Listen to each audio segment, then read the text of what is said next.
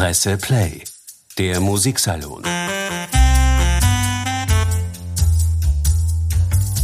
Mit Wilhelm Senkowitsch.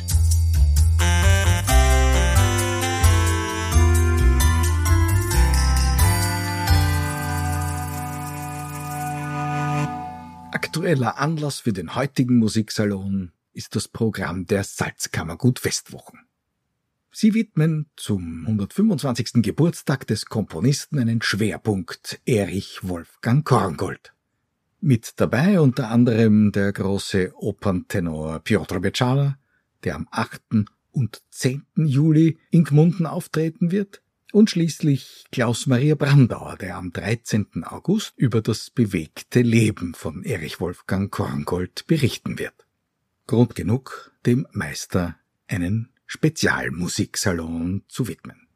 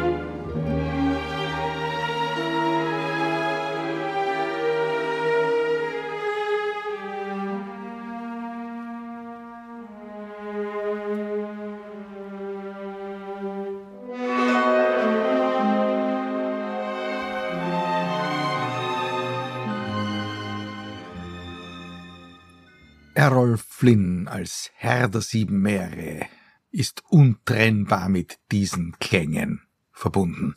Erich Wolfgang Korngold hat die Filmmusik zu diesem Streifen komponiert. Ein typischer Hollywood-Soundtrack, das ist Filmmusik, wie man sie sich vorstellt. Tatsächlich meinen viele, der Komponist Korngold sei durch Hollywood und seine dortigen Filmkompositionen berühmt geworden. Tatsächlich ist alles ganz anders. Erich Wolfgang Korngold war zunächst einmal ein Komponist, der ganz klassisch im Konzertsaal und in den Opernhäusern Karriere gemacht hat. Und zwar aufsehenerregend. Die erste Musik aus seiner Feder, die öffentlich gespielt wurde, stammte von einem Elfjährigen. Das konnte und wollte eigentlich kaum jemand glauben, aber es war wahr. Der Sohn des berühmten und gefürchteten Musikkritikers der neuen freien Presse, Julius Korngold, der kleine Erich, war eines der großen und berühmten Wunderkinder der Musikgeschichte. Dass er genial begabt war, konnte man schon bei seinen kindlichen Improvisationen am Klavier feststellen. Mit der Ballettmusik zum Schneemann war der gerade erst Teenager Korngold bereits hofoperntauglich.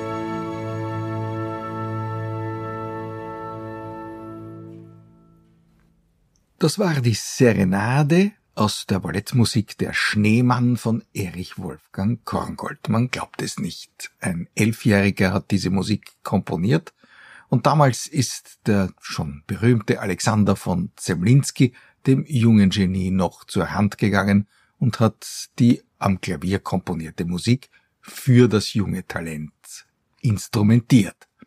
Es hat aber nicht lang gedauert, da hat Erich Wolfgang Korngold selbst seine Partituren geschrieben und es sollte sich herausstellen, dass er einer der größten Instrumentationskünstler des 20. Jahrhunderts werden sollte.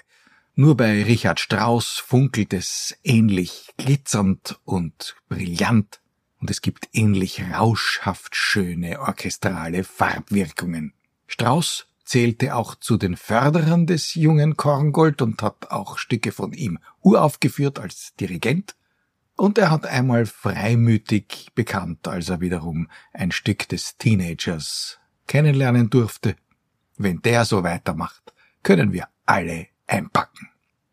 Korngold hat nicht nur die Klangsprache des Orchesters perfekt beherrscht, er war auch ein großer Melodiker, was in der Zeit der aufkeimenden Moderne natürlich vom Publikum besonders gern gehört wurde. Es waren Zeiten, in denen man auf Uraufführungen wartete wie auf spannende Neuigkeiten. Immerhin, wir waren schon bei Richard Strauss. Strauss war ja zunächst in seiner Karriere einer der führenden modernen Komponisten und hat in seinen Opern Salome und Elektra den Klang und die Harmonien bis aufs äußerste ausgereizt und er hat dann in dem Moment wo die Wiener Schule um Arnold Schönberg den Bruch mit der sogenannten Dur-Moll-Tonalität besiegelt hat, mit seinem Rosenkavalier eine Art Rückzug angetreten, hat die modernen Elemente in seiner Musik nie ganz aufgegeben, aber er hat sich wieder bekannt zu den Prinzipien der musikalischen Romantik, zur tonalen Harmonie und zur Melodie. Und da hat es ihm Korngold gleich getan. Auch er wusste, dass man psychologisch verzwickte Vorgänge in Opern mit durchaus kühnen Harmonien illustrieren durfte, aber dass man zwischendurch auch einmal einen Schlager einbauen musste.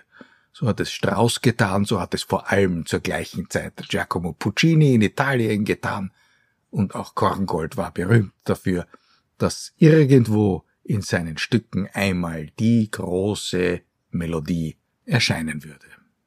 Seine erfolgreichste Oper, die mit gerade mal 20 Jahren komponiert, war Die tote Stadt. Da gibt es gleich zwei Welthits. Der eine gesungen vom Bariton, ein Walzerlied, Mein Sehnen, mein Wähnen, und das andere, das gleich vom Tenor und vom Sopran gesungen wird in der Totenstadt. Eine echte Wunschkonzertmelodie. Glück, das mir verblieb.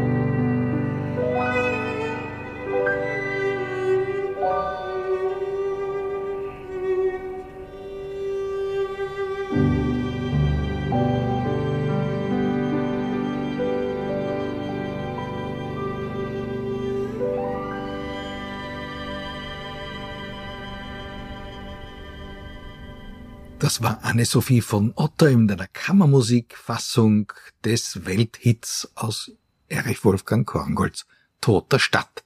Glück, das mir verblieb. Ein echter Opernschlager, vielleicht wie Marcel Pravi einmal behauptet hat, der letzte der Operngeschichte, jedenfalls in unzähligen Arrangements immer wieder und gern gesungen und noch lieber gehört der Weltruhm des in Brünn geborenen Komponisten, der längst ein Wiener gewesen ist, war damit besiegelt. Die tote Stadt wurde allenthalben gespielt und brach sämtliche Kassenrekorde. Korngold konnte sich vor Aufträgen kaum noch retten. Er hat neben Opern vor allem Kammermusik und Symphonisches komponiert, Selbstverständlich hat er auch Werke für den einarmigen Pianisten Paul Wittgenstein verfasst, der damals alle bedeutenden Komponisten seiner Zeit beauftragt hat, kammermusikalisches und ein großes Klavierkonzert. Und, weil er ebenso ein Bühnentalent war, hat Korngold auch Schauspielmusiken geschrieben. Da kann man, wenn man will, den späteren Filmmusikkomponisten bereits erkennen, der situationsgerecht Musik macht, in allen Stilen sattelfest und letztendlich ganz egal, wo er gerade Anleihen nimmt, bleibt er immer seinem eigenen Ton treu.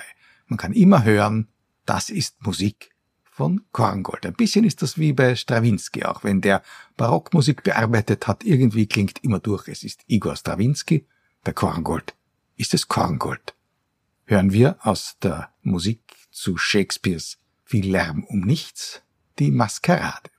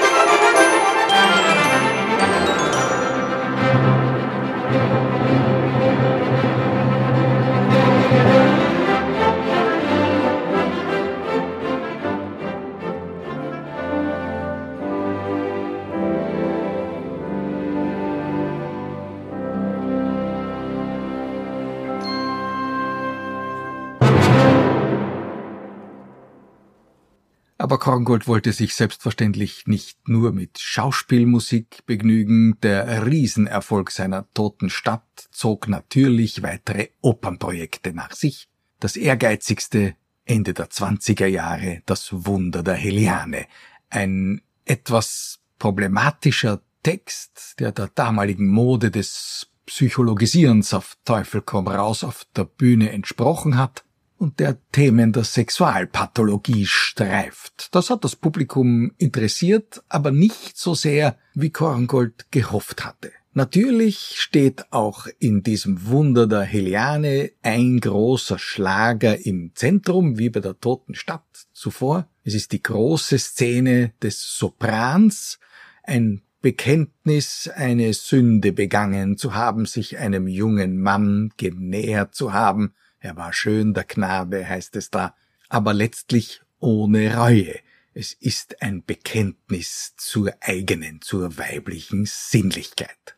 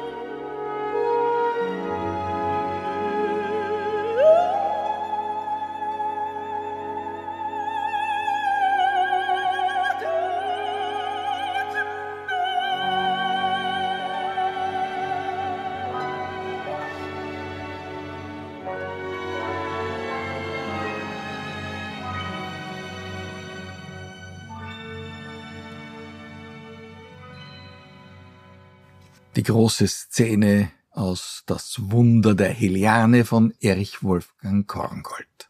Beinahe zeitgleich kam damals auch der große Versuch von Richard Strauss heraus, einen neuen Welterfolg zu landen. Die ägyptische Helena, gedichtet wiederum von Hugo von Hoffmannsthal, war allerdings intellektuell viel zu verblasen, als dass das Publikum dieses Stück hätte verstehen oder gar lieben können.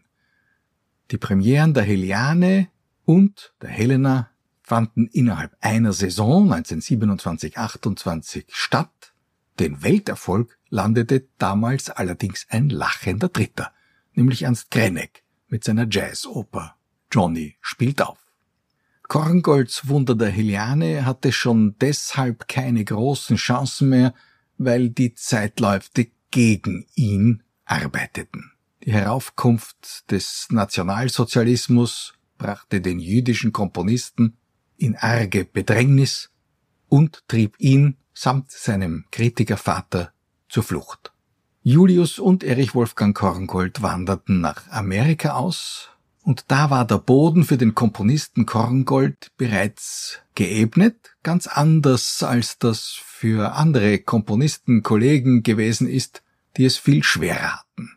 Denn Korngold war dank seiner Beschäftigung mit dem großen Theaterzauberer Max Reinhardt und dessen Sommernachtstraumprojekt bereits in Hollywood ein Begriff. Die Karriere des Filmkomponisten Korngold war nicht aufzuhalten, und wie schon gesagt, der Mann aus Wien schuf den Hollywood Sound. Wer heute Musik von Korngold hört, auch solche, die für den Konzertsaal oder für die Oper komponiert wurde, sagt gern, das klingt wie Filmmusik. Tatsächlich ist es umgekehrt, das kann man nicht oft genug betonen. Filmmusik klingt wie Korngold. Angesichts seiner Erfolge in Hollywood hat Erich Wolfgang Korngold dann ein Gelübde getan. Er wollte für den Konzertsaal und für die Oper nichts mehr schreiben, solange Hitler an der Macht war. Gottlob hat Korngold das Ende des Dritten Reichs und des Zweiten Weltkriegs erleben dürfen und er hat dann wieder für den Konzertsaal und für die Oper komponiert. Allerdings hat er nicht davor zurückgeschreckt, aus seinen besten Filmmusikpartituren Musik herauszunehmen und für den Konzertsaal tauglich zu machen. So wurde aus dem Soundtrack zu Another Dawn, wiederum mit Errol Flynn, einer der schönsten Konzertbeginne der Musikgeschichte.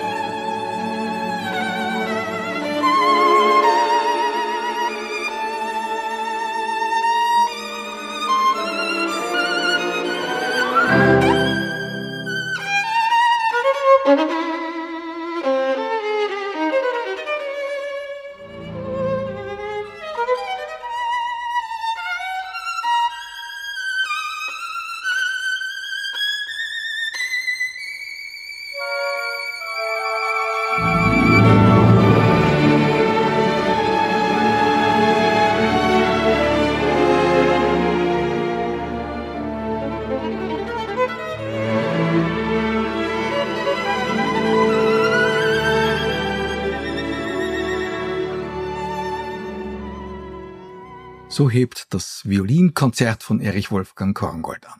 Es ist Filmmusik, die allerdings so umgearbeitet wurde, dass sie der klassischen Konzertform genügen konnte.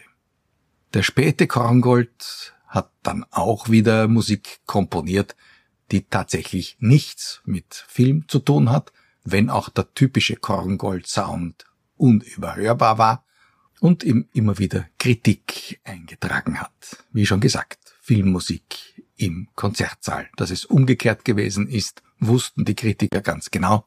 Sie haben das immer ein bisschen unterspielt. So hatte das letzte große Meisterwerk von Erich Wolfgang Korngold, eine große viersätzige Symphonie, im Betrieb bis heute kaum eine Chance. Der wunderbare Dirigent Dimitri Mitropoulos hat einmal gesagt, endlich hat er die Symphonie, die er schon so lange gesucht hat, die zeitgenössische Symphonie gefunden. Leider ist der früh verstorbene Mitropoulos nicht dazu gekommen, die Symphonie des leider auch früh verstorbenen Erich Wolfgang Korngold jemals aufzuführen. Für die Dirigenten unserer Zeit wäre das durchaus einen Versuch wert. Jede Begegnung mit diesem Stück versetzt das Publikum in Entzücken und Erstaunen. Erstaunen auch deshalb, weil man sich wundert, was einem da so vorenthalten wird. Im großen langsamen Satz gelingt es Korngold noch einmal an die beeindruckenden Adagio-Steigerungswellen eines Brahms oder Bruckner anzuknüpfen. Er tut es natürlich auf seine Weise.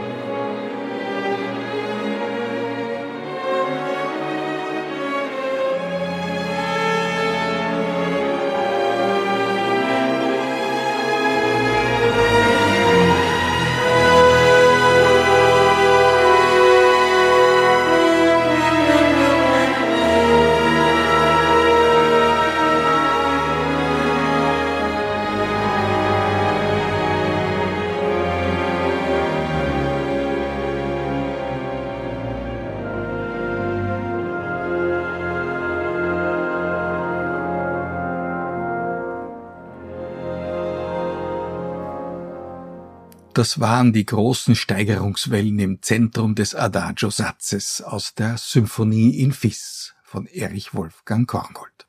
Aber die Zeiten waren grausam, Österreich dachte gar nicht daran, seinen großen Sohn nach 1945 wieder zurück in die Heimat zu bitten. Korngold blieb im Exil und man hat seine Musik nicht mehr richtig ernst genommen. Die musikalische Moderne hatte längst ganz andere Konzepte und für einen scheinbar verspäteten Romantiker war einfach kein Platz im Opernleben so wenig wie im Konzert. Erst in der jüngeren Vergangenheit besinnt man sich des großen Komponisten, die tote Stadt steht wieder beinahe regelmäßig auf den Spielplänen und auch im Konzert kommen langsam die großen Korngold-Kompositionen wieder zum Zug. Wie viel es dabei noch zu entdecken gäbe, möchte ich Ihnen mit dem letzten Beispiel dieser Würdigung beweisen. Erich Wolfgang Korngold hat auch die Geburt eines seiner Söhne mit einem musikalischen Blumenstrauß gefeiert, der sogenannten Babyserenade. Und das ist Musik von allerbester Laune, die sicher nie mehr vergisst, wer sie einmal gehört hat. Mit